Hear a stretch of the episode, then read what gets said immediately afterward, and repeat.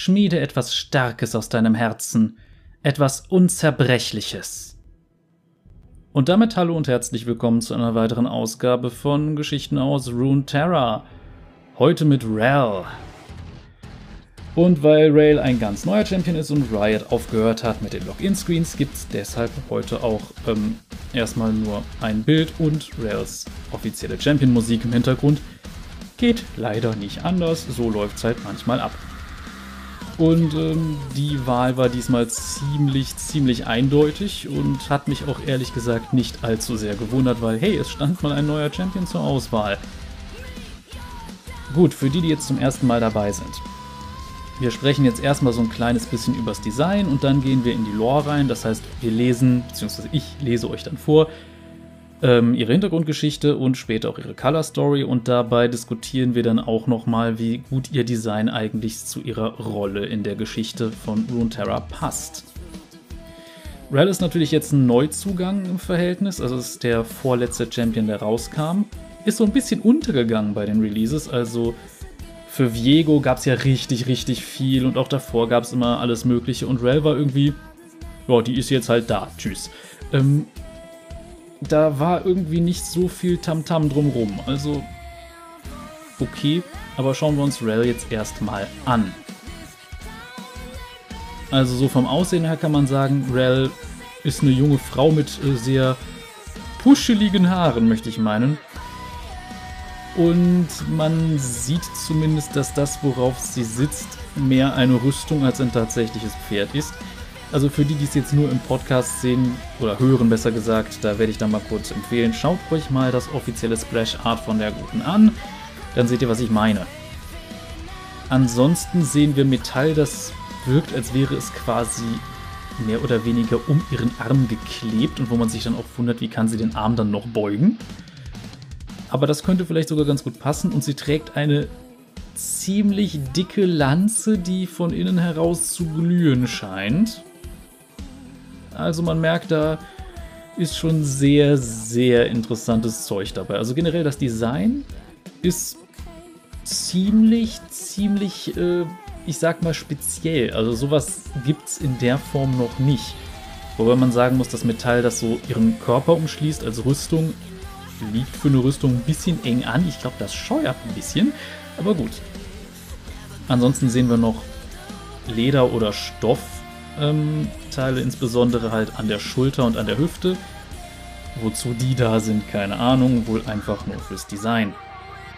Aber generell können wir sagen, Rel ist eine junge Frau, die auf einer, naja, belebten Pferderüstung, so wie es aussieht, reitet und eine übergroße Lanze führt. Das halten wir jetzt erstmal so als Grunddesign fest. Ihre Hintergrundgeschichte wird uns dann mehr dazu sagen, was dieses Design denn eigentlich bedeutet und wer Rel denn wirklich in der Geschichte ist. Und ich kann schon mal so viel sagen, es ist mal wieder keine schöne Hintergrundgeschichte wie bei so vielen anderen League Champions. Viel Spaß damit.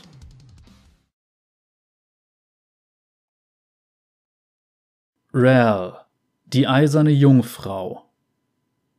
In ganz Noxus warnen Plakate vor einer gefährlichen Verbrecherin, die mit einer riesigen stumpfen Lanze bewaffnet auf einem magischen Wesen reitet und durch ihre bloße Existenz eine Gefahr für die Sicherheit des gesamten Volks darstellt. Selbst unter den gestählten Kriegern der Trifarianischen Legion erzittern einige bei der Vorstellung, auf die Jagd nach ihr und somit in den sicheren Tod geschickt zu werden. Was für eine Art von Monster könnte hinter solch grausamer und grenzenloser Zerstörung stecken? Die einfache Antwort lautet ein 16-jähriges Mädchen. Die komplizierte Antwort umfasst etwas Unverzeihliches. Rel war vom Augenblick ihrer Geburt an etwas Besonderes und dazu verdammt dafür zu leiden. Als Tochter eines noxianischen Fußsoldaten und Erben eines in Ungnade gefallenen Adelshauses kam sie nie in den Genuss der Reichtümer oder der Vorzüge, die anderen Kindern aus niederem Adel zuteil wurden. Dennoch verfolgten ihre Eltern große Pläne, sie zu jemandem zu formen, der die starre politische Landschaft von Noxus aufbrechen könnte. Wie Rels Mutter immer sagte, Vortrefflichkeit durch Aufopferung. Mit der Zeit wurde Rels Unmut immer größer und ließ etwas Einzigartiges in ihr heranwachsen. Eine Magie, die sich mit nichts vergleichen ließ. Die Fähigkeit, Metall zu manipulieren. Für Rels Eltern galt es sofort, diese Fähigkeit auszunutzen, natürlich nur zu Rels Wohl. Daher versuchten sie vergeblich, sie bei vielen mächtigen Magiern ausbilden zu lassen, um ihr einen Platz in der politischen oder militärischen Elite zu verschaffen. Doch jemand anderes wurde auf die Magie des jungen Mädchens aufmerksam. Eine blasse Frau sah in Rel eine Waffe, die eines Tages Noxus uraltem, meistgehasstem Feind die Stirn bieten könnte – und bot ihrer Familie einen finsteren Handel an.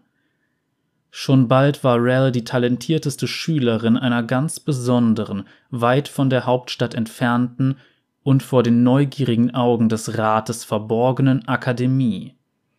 Und obwohl sie Rel nur selten an ihrer neuen Schule besuchten, schienen ihre Mutter und ihr Vater nie stolzer auf ihre Tochter gewesen zu sein oder zuversichtlicher in ihre Zukunft zu blicken. Zumindest für einen Moment hatte es den Anschein, dass Rel trotz allem geliebt werden könnte. Doch dann zeigten sich die wahren Schrecken der Akademie. Mit nur acht Jahren wurde Rel zunächst gezwungen, gegen einen anderen Schüler zu kämpfen. Kurz darauf wurde ein magisches Siegel in ihren Arm geritzt, das ihre Mächte noch weiter verstärken sollte. Zwar wurde diese Prozedur als Übungseinheit bezeichnet, doch Rel sah den Jungen nie wieder. Sie sah keine ihrer Gegner jemals wieder. Mit jedem weiteren Tag wurde sie mächtiger und verbesserte ihre Magie immer mehr zu einer Kampfkunst. Bald war ihr Körper mit Siegeln übersät, die ihre magischen Fähigkeiten auf unmöglich geglaubte Ausmaße steigerten. Binnen kürzester Zeit war sie imstande, ganze Erzadern aus Gestein zu reißen Mauern zu tödlichen Waffen zu formen und die Rüstung ihrer Gegner zu erhitzen, bis sie schmolz und sie unter sich begrub. Doch ihren Ausbildern verlangte es nach mehr. All das in der Hoffnung, Rel zur mächtigsten Soldatin in der Geschichte des Imperiums zu machen. An ihrem 16. Geburtstag hatte sie nach einem besonders barbarischen Duell schließlich genug. Rel stieß ihre Ausbilder beiseite stürmte an den Wachen vorbei und riss die Tore zu einem verbotenen Flügel der Akademie auf. Dort erblickte sie das wahre Gesicht ihrer Schule. Alle Gegner, die sie besiegt hatte, waren nullifiziert worden, die Magie aus ihren Körpern gerissen und in die Siegel eingeschlossen, die Rels Körper übersäten, und fristeten nun ihr Dasein als gefühllose Marionetten ohne Erinnerungen. Das war der Preis für ihre Macht, ein Preis, den sie nie zurückzahlen könnte. Doch am schlimmsten war die Direktorin, die diese Eingriffe persönlich beaufsichtigte. Rels eigene Mutter. All das geschah nur zu Rels Wohl, sagte sie, denn schließlich gelangte man nur durch Aufopferung zur Vortrefflichkeit. Rel tobte.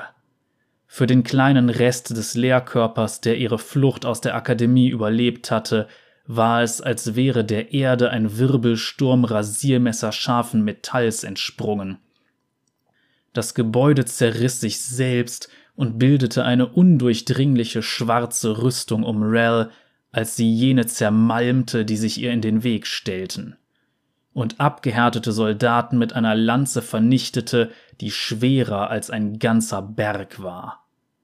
Sie stürmte auf einem Ross aus glänzendem Eisen durch das Tor der Akademie und führte so viele Mitschüler, wie sie nur konnte, in die Freiheit, während die Rose verzweifelt versuchte, die Nullkinder wieder zu versammeln und alle Spuren der Taten ihrer Organisation zu verwischen.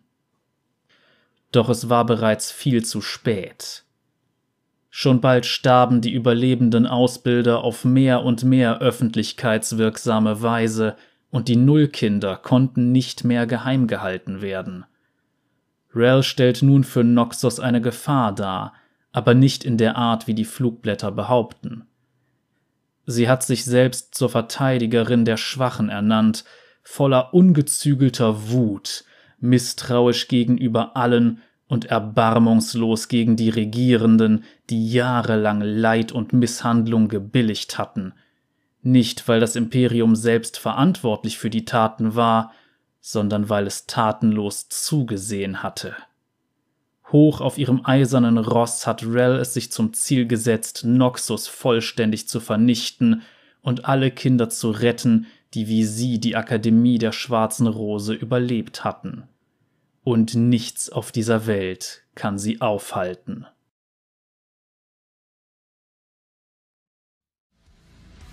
Okay, Riot, ihr habt's wieder geschafft. Wieder mal eine sehr, sehr traumatisierende Hintergrundgeschichte. Wer hätte es erwartet? Aber nee, ähm, generell muss ich sagen, ich finde die Geschichte interessant, auch wenn ich finde, dass die Ausmaße teilweise ein bisschen übertrieben sind. Also eine Lanze schwerer als ein Berg, finde ich, ist ein bisschen, bisschen übertrieben. Aber ja, von den Fähigkeiten ist Rel quasi Magneto. Also Magneto in weiblich und ziemlich jung. Und da kommen wir auch zum ersten Kritikpunkt, denn würdet ihr sagen, Rel sieht aus, als wäre sie 16? Also ich hätte sie jetzt so eher auf Anfang 20 geschätzt vom Aussehen, aber ja, gut, vielleicht ist sie einfach besonders frühreif oder man könnte es auch interpretieren als, naja, musste halt sehr früh erwachsen werden. Aber es ist so, dass eigentlich in ihr vor allem ja eben diese überkochenden Gefühle der Jugend eine große Rolle spielen. Also es spielt für sie schon eine große Rolle, dass sie eben na jetzt kein Kind, aber eine Jugendliche ist. Ich meine, 16, das ist ein Alter, in dem Leute häufig sehr emotional sind. Gut, bei ihr ist die vorherrschende Emotion halt Wut, was, äh, ja, das ist, passt auf jeden Fall. Aber jetzt stellt sich natürlich die Frage, wo steht jetzt Rel in Relation zu anderen Charakteren? Erstmal für die, die sich jetzt vielleicht nicht so in Noxus auskennen, was ist überhaupt die Schwarze Rose? Die Schwarze Rose ist so eine Art Geheimbund, der ähm, eigentlich schon zur Herrschaftszeit von Mordekaiser, der auch noch eine Rolle spielen wird gleich, ähm, ja, existiert hat und unter anderem auch für dessen ähm, Untergang gesorgt hat.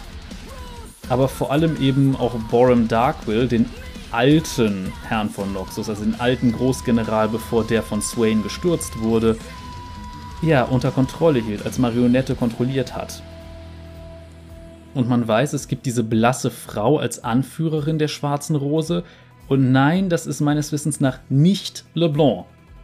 LeBlanc ist Mitglied der Schwarzen Rose, aber sie ist nicht die Anführerin. Andere Charaktere, die übrigens mit der Schwarzen Rose zusammenhängen, sind zum Beispiel Elise und Cassiopeia. Wobei Elise halt äh, noch nicht behandelt wurde, aber Cassiopeia gibt es ja eine Folge zu. Und ja, jedenfalls ist es so, dass Swain eigentlich versucht, gegen die Schwarze Rose vorzugehen. Allerdings ist es so, dass diese Akademie wohl nicht aufgefallen ist. Also diese Horrorversion der Ex-Menschen, so wie es aussieht, wo wir schon eben beim Magneto-Vergleich waren. Das heißt, Rel hat auch schon so ein bisschen was von Frankensteins Monster, nur in dem Fall, es wurden Experimente gemacht, um sie zu einer Supersoldatin zu machen. Und eigentlich ist der Hauptzweck, die kann Metall verbiegen und sowas, beziehungsweise Metall mit ihren Gedanken steuern. Magneto eben oder wie es da jetzt genannt wird, Ferromantie, wird jetzt hier in den Geschichten nicht erwähnt, aber das sagt sie in ihren eigenen Voicelines. Ja, wie ist denn Mordekaiser normalerweise so, wenn er auf die Welt zurückkehrt? Eine wandelnde Rüstung. Da ist diese Grundidee schon gar nicht mal schlecht. Also die schwarze Rose weiß, der kommt irgendwann zurück und da brauchen wir eine Waffe gegen. Und das war der Sinn für das, was sie mit Rel gemacht haben. Aber es ist nicht unbedingt moralisch so einwandfrei. Na, wobei die Schwarze Rose ist generell moralisch nicht ganz einwandfrei. Jedenfalls, ähm, das, was Rel hier ausmacht, wie gesagt, ist vor allem Wut und Auflehnung und vor allem Wut eben nicht nur gegen die Schwarze Rose, sondern gegen Noxus selbst, weil ja, Noxus hat ja nichts getan. Und das finde ich ist zum Beispiel ganz interessant. Es ist halt, es geht eigentlich über das hinaus, was sie so erreichen wollte, weil grundsätzlich geht es ja erstmal darum, die schwarze Rose ist schuld an der Sache. Aber es gibt da auch so diese Grundidee, wenn man eine Ungerechtigkeit bemerkt und nichts dagegen tut, dann beteiligt man sich daran. Ist eine Sache, der ich tatsächlich zu einem gewissen Maße zustimme. Wobei ich das eher auf Sachen wie Rassismus beziehe oder eben auch, wenn man, sagen wir mal, bestimmte Sachen aus bestimmten Ländern kauft, wo man weiß, dass diese Dinger vielleicht nicht unter den besten, äh, sagen wir mal, menschenwürdigen Bedingungen hergestellt wurden. Aber das ist jetzt mal wieder einfach nur meine linkspolitische Meinung. Zurück zu Ralph. Und ich möchte kurz auch noch was sagen, wer behauptet, Videospiele wären nicht politisch? Blödsinn. Und gerade die Runeterra-Geschichten können durch sehr politische Linsen betrachtet werden. Jedenfalls hat Noxus jetzt durch Rel so eine eigene Rebellin, die allerdings im Gegensatz zu Silas in Demacia diese Rebellion komplett alleine kämpft. Und auch deutlich planloser. Daher ein bisschen was anderes, aber man sieht bei beiden Ländern, die haben etwas hervorgebracht, was für sie jetzt gefährlich wird. Einfach durch die Ungerechtigkeiten, die es in ihren Gesellschaften gibt oder durch andere Sachen. Wobei es bei Noxus ja die schwarze Rose ist und naja. Aber es gibt so ein bisschen was, was mich jetzt an Rails Design stört bei dieser Rebellenrolle. Wenn wir nämlich jetzt so ihr Outfit betrachten, sieht das alles sehr geordnet aus, sehr diszipliniert, sehr starr. Das passt natürlich einerseits zum Metallthema, aber wenn man jetzt zum Beispiel auf den Hintergrundsong und sowas hört, übrigens äh, sehr interessant, sehr passend und äh, passt sehr gut auch in die Teenage-Angst-Richtung. Jedenfalls, was ich damit meine, ist, das sieht mehr aus wie disziplinierte Soldatin und nicht wie rebellische Teenagerin, deren Wutausbrüche Leute umbringen. Also ich hätte mehr so, sagen wir mal, was wie Stacheln oder Zacken oder sowas gewünscht und nicht halt streng geordnete Metallplatten und solche Sachen. Das wirkt zu geordnet, zu perfekt, sage ich mal. Wobei man auch wieder sagen muss, so eine Taille in der Rüstung ist auch ein bisschen komisch. Also klar, jede Rüstung ist so ein bisschen tailliert, damit auch Gewicht auf der Hüfte liegt. Aber so eng anliegend am Körper ja, gut, das muss mal wieder sein. Und Rel hat auch noch eine ganz andere Form von, nennen wir es mal Krankheit, die es leider bei den weiblichen Champions immer wieder gibt. Und das ist, alle haben irgendwie dasselbe Gesicht mit einer von zwei Nasen. Bis auf so ein paar wenige Ausnahmen. Zum Beispiel Thalia war eine Ausnahme. Aber die haben entweder eine komplett gerade Nase oder so eine Stupsnase. Was hat Rel? Die Stupsnase. Dazu volle Lippen, hohe Wangenknochen und ja, bei ihr sind die Augenbrauen ein bisschen markanter, aber ansonsten sehr rundes, weiches Gesicht. Also das ist so eine Sache. Hm, nee, vor allem auch, sie ist eine, die permanent kämpfen musste, seit sie klein ist. Wie wär's mal mit Narben? Irgendwas, um das zu zeigen? Nein komplett makellose Haut. Das Einzige, was ein bisschen wild wirkt, sind die Haare. Was halt bei Teenagern auch nichts Ungewöhnliches ist. Daher, ähm, naja, da hätte man ein bisschen mehr machen können. Also generell. Sie sieht, wie gesagt, eher wie eine disziplinierte Soldatin, so eine wirkliche Ritterin aus. Und nicht wie ein wutgesteuerter Teenager. Und vor allem auch nicht wie ein wutgesteuerter Teenager, der sehr viele Kämpfe hinter sich hatte und mit Sicherheit auch schon das eine oder andere Mal verletzt wurde. Aber die weiblichen Charaktere müssen immer viel zu perfekt sein. Ein anderes gutes Beispiel haben wir da beim Splash Art von Samira, um mal kurz auf einen anderen Champion zurückzukommen, auch aus Noxus, wobei streng genommen aus Shurima, aber in Noxus. Ähm, und man sieht sie selbst komplett makellose Haut, nichts wirklich Auffälliges und die Kerle um sie herum auf diesem Splash Art alle vernarbt und kampfgezeichnet und sowas. Warum? Das Einzige, was Samira hat, ist eine Augenklappe. Und bei Rel, gut, Rel ist deutlich jünger als Samira, aber trotzdem. Wie wär's mit irgendwelchen Merkmalen von Kämpfen? Und noch viel eher, wie wäre es, wie gesagt, mit irgendwelchen Ausdrücken von Wut. Warum muss es eine Lanze sein? Warum ist es nicht so, dass vielleicht sie ihre Waffe, ja gut, das wäre ein bisschen schwieriger zu animieren, aber da sie ja mit roher Kraft im Wesentlichen und roher Gewalt arbeitet und auch diese Lanze eher stumpf ist und Leute eher zerschmettert als aufspießt, warum nicht eher sowas wie ein Morgenstern oder vielleicht sogar fliegende Metallteile um sie herum? Warum muss sie überhaupt eine Lanze tragen? Einfach für diese Ritterästhetik wahrscheinlich, aber trotzdem, das geht auch anders. Man kann sie wilder wirken lassen, denn Wildheit ist das, was sie bei ihrer Fähigkeit auszeichnet. Aber gut, das ist jetzt meine Meinung und da habe ich jetzt schon sehr, sehr viel drüber gelabert. Sie hat immer noch eine Color Story, die wir ja auch noch lesen müssen. Also, übrigens geschrieben von ähm, einem gewissen Herrn, der vor allem für seine Horror-Stories bei League of Legends bekannt ist, was in diesem Fall nicht so ganz da reinfällt. Aber gut, gehen wir einfach mal in diese Geschichte und ähm, schauen dann mal, wie Rel in Action so wirkt. Viel Spaß damit.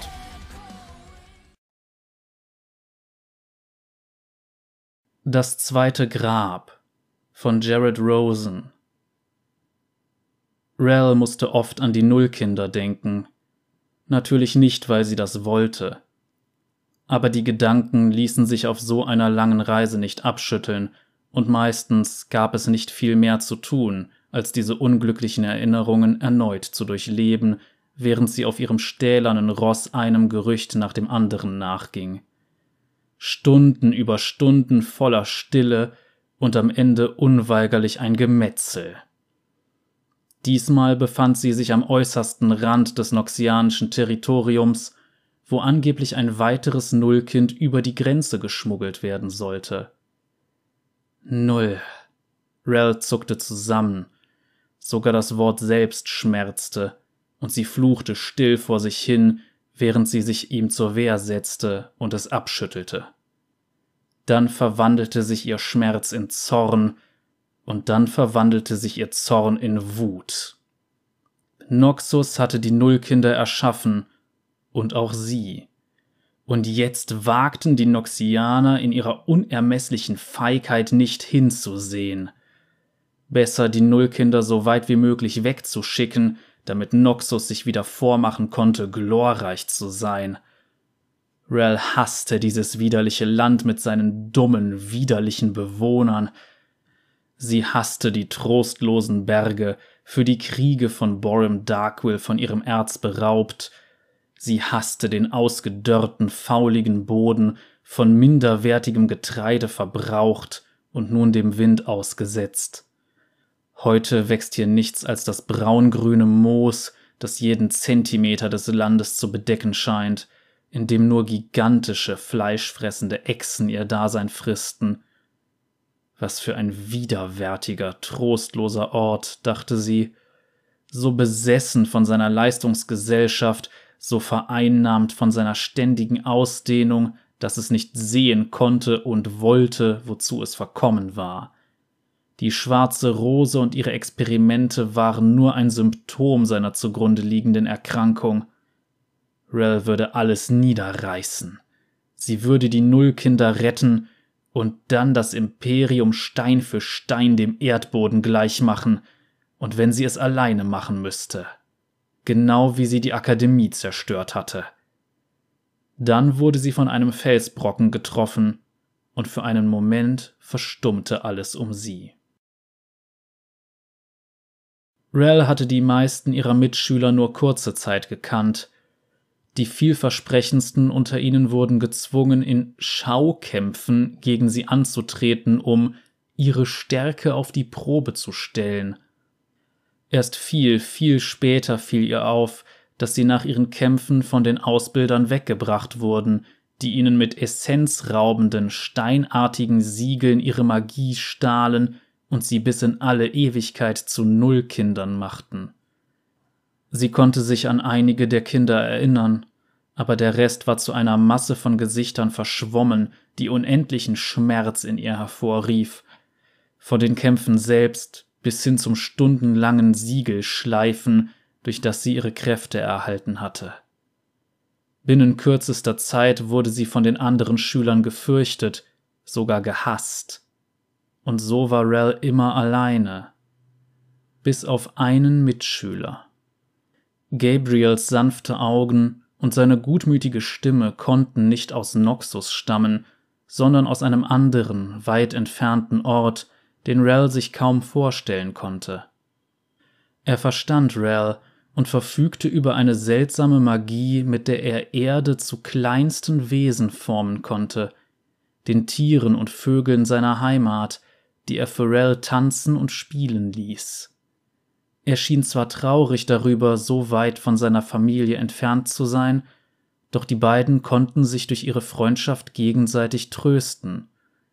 Gabriel verbrachte viele Nächte damit, Rel zu pflegen, wenn sie sich von den Misshandlungen der Akademie erholte. Es war nur eine Frage der Zeit, bis sie gegeneinander antreten müssten, und obwohl Rel die Hoffnung nicht aufgeben wollte, wusste Gabriel, was auf sie zukam. Für kurze Zeit konnten sie das aber verdrängen. Rel wurde vom Lärm eines Kriegstrupps aufgeweckt, der sich vorsichtig auf sie zubewegte und herausfinden wollte, ob sie noch am Leben war. Zu ihrem Pech war sie das. Rel erhob sich mit den zerbrochenen Metallplatten ihres Rosses, während ihre Lanze sich aus rohem, geschmolzenen Erz formte und in ihre Hände glitt. Ihr Reittier nahm Form an und verströmte die Hitze von tausenden Öfen. Rohes Eisen bog sich zurecht und bildete den Umriss eines Schlachtrosses, auf das Rel sich schwang. Sie zählte fünf Angreifer, unter ihnen ein Minotaurus auf einem Haufen großer, unförmiger Steine. Wahrscheinlich hatte er den Felsbrocken auf sie geschleudert. Dann fiel ihr noch eine weitere Gestalt auf. Ein dürrer Mann in einem staubigen weißen Mantel versuchte unbeholfen in die weite Leere der noxianischen Wildnis zu fliehen. Ausbilder Lucas, der Mann, der Gabriel an die Akademie gebracht hatte, der Mann, der ihn wieder weggebracht hatte. Rel würde zwar gegen alle kämpfen, die ihr den Weg versperrten, aber für ihre alten Ausbilder galt eine besondere Regel. Keine Zeit für Fragen, keine Geduld für Antworten. Für ihn würde sie ihre Regel nicht brechen. Rels Hengst stürmte voran, als wäre er einem fernen, finsteren Albtraum entflohen, und wie der Hammer eines geächteten Gottes traf Rels Lanze den ersten Soldaten, der sich ihr in den Weg stellte. Ihre Waffe sollte ihre Gegner nicht durchdringen, sondern zerschmettern, und während der Soldat noch seine Augen vor Entsetzen aufriss, wurde sein Schädel schon von seinem eigenen Helm zermalmt. Eine zweite Kriegerin versuchte Rels Ross aufzuspießen, doch ihr Speer zersplitterte an den glühenden Metallplatten, als Rel auf sie traf und ihre verformten Überreste aus Metall und Fleisch in die Luft katapultierte.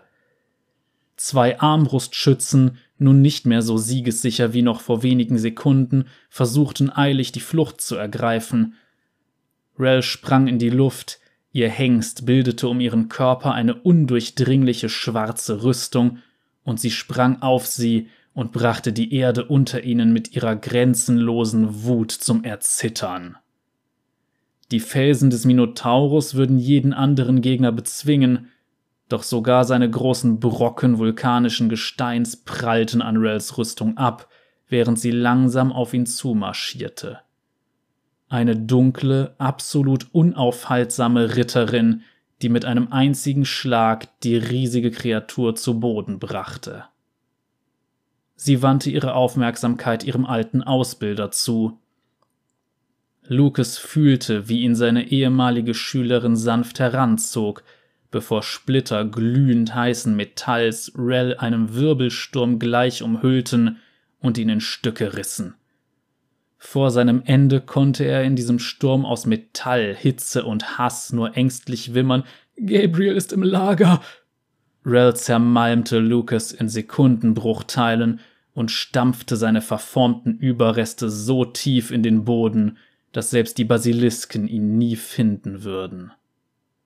Dann löste sich der Sturm auf, die Splitter fielen zu Boden und alles war wieder still. Gabriel befand sich tatsächlich in einem Zelt in einer grasbewachsenen Schlucht, wo der Boden abgesunken war und eine breite, flache Senke im Land hinterlassen hatte. Der perfekte Ort für ein geheimes Lager. Als Rel ihn fand, war er schon lange tot. Verhungert. Nullkinder wurden nicht nur ihrer Magie beraubt, ihre Seele wurde zerrissen und übrig blieb nur eine Hülle mit leerem Blick, ohne Wünsche, Gedanken, Erinnerungen oder Träume. Ein paar wenige von ihnen mussten gefüttert werden, aber den Kriegstrupps der Rose war diese Aufgabe zuwider. Rel blickte Gabriel an, die in Leinen gehüllte Gestalt, die einst kleine Tiere aus dem Boden springen ließ, um Rel aufzumuntern und ihren Schmerz zu lindern. Sie stieß ihre Lanze in die Erde und entriss ihr das dunkle Metall, um es über und um ihn zu formen, bis sein Leichnam bedeckt war. Ein einfaches Grab, das an den Tod ihres Freundes erinnerte, unzerstörbar und geschmückt mit unbeholfen aus Stahl geformten Tieren. Als sie davonritt, schloss sie ihre Augen und versuchte sich Gabriel in Erinnerung zu rufen, doch Rel konnte nur die Basilisken sehen, die sich über den Toten hermachten und ihre Faust, die sich um die Kehle einer blassen Frau schloss.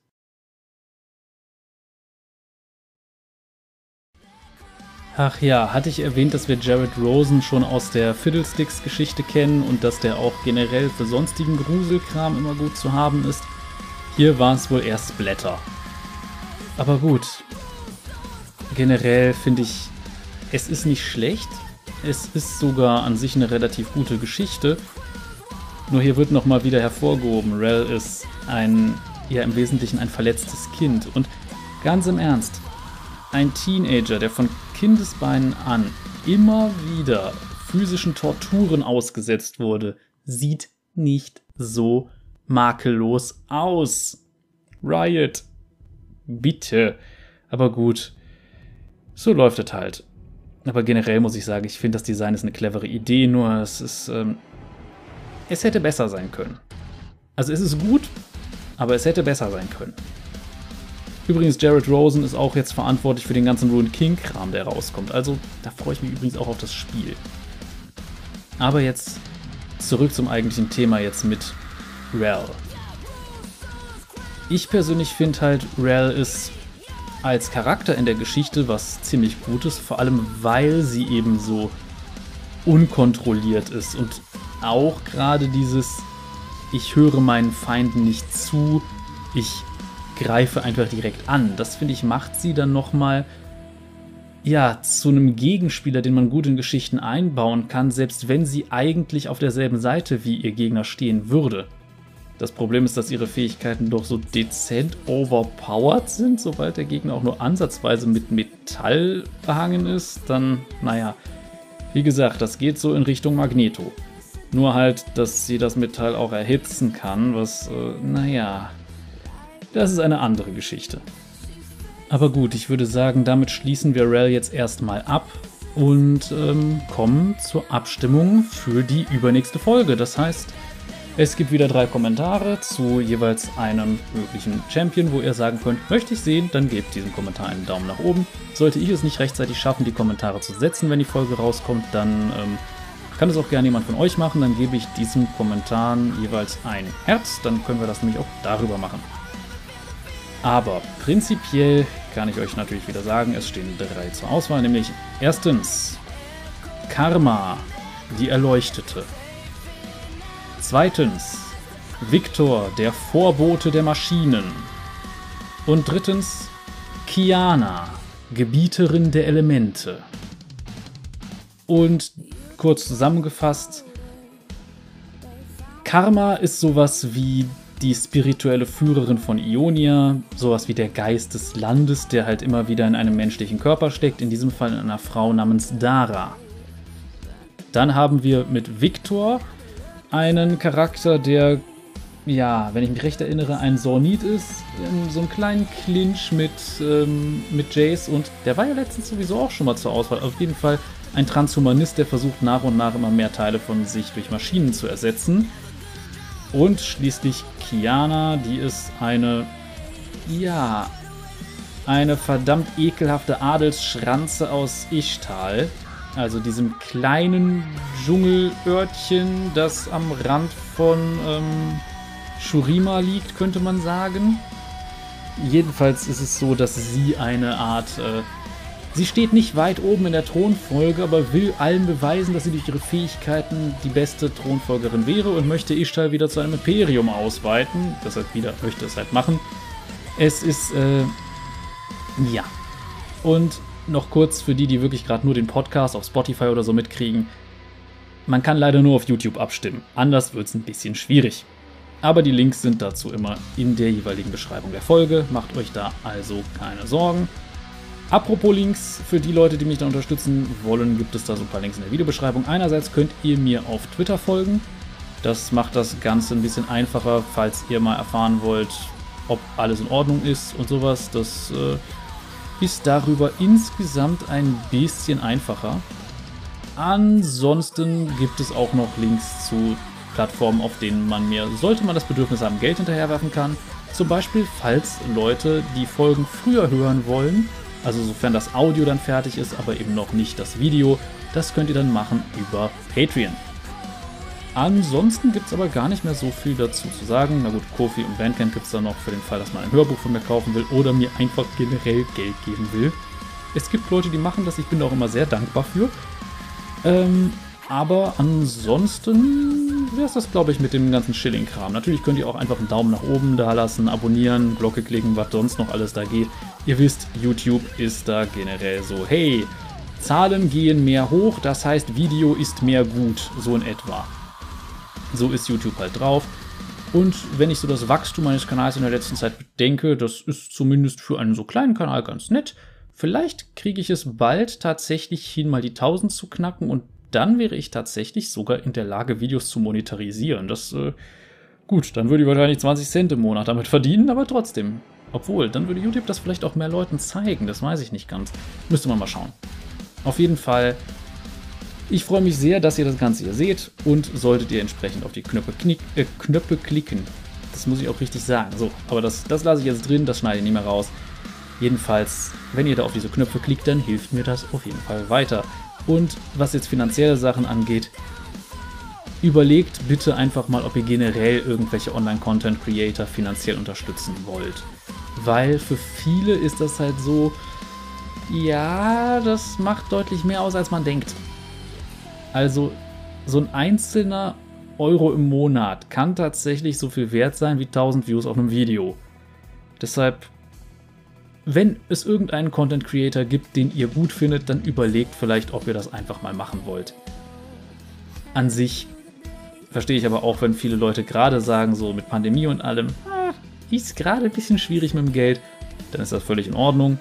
Dann geht das auf jeden Fall vor.